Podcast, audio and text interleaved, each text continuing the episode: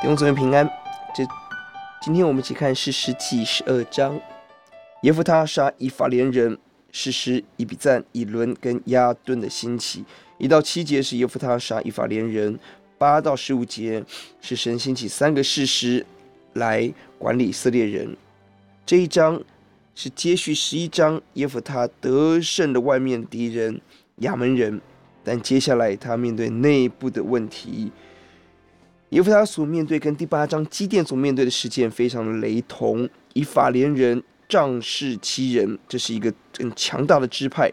他们明明在可以出兵的时候不出兵，而后来得胜的时候又来邀功，而且这次带着武装部队越过了约旦河，来到了河东，到了基列地来找耶弗他理论。他们已经准备开战了，并且以法莲人刻意的诋毁基甸人。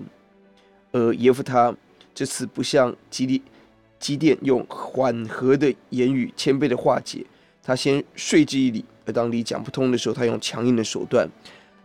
内战得胜了，但却造成了一发连人一下子死了四万两千人。外部面对亚扪人得胜，但回到自己的家庭中，其耶夫他却献上他的女儿失败了，回到自己以色列族当中。却用内战来解决问题。表面上耶弗他仍然胜利，但对以色列人而言，一时短少了四万两千人，只是带着眼泪和失败的胜利。即使他做士师也短短六年就过世，这也是一个充满眼泪的事。要节在十二章第六节，他们用示播列这个词，以法莲咬字不清，他们就守在约旦河口。那一天杀了以法莲四万两千人。从以法莲支派而看，一个骄傲、狂妄、藐视人的人，一夕之间死了四万两千人。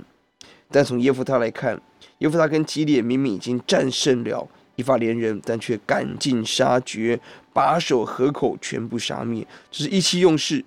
对神的子民内战已经不对，而这个残忍方式更是错误。呼求主，让我们脱离。是时机的悲哀，我们祷告，主求你除去我们里头的骄傲狂妄，也求你除去我们里头的意气用事，让我们持守神所赐合而为一的心。祷告，奉耶稣的名，阿门。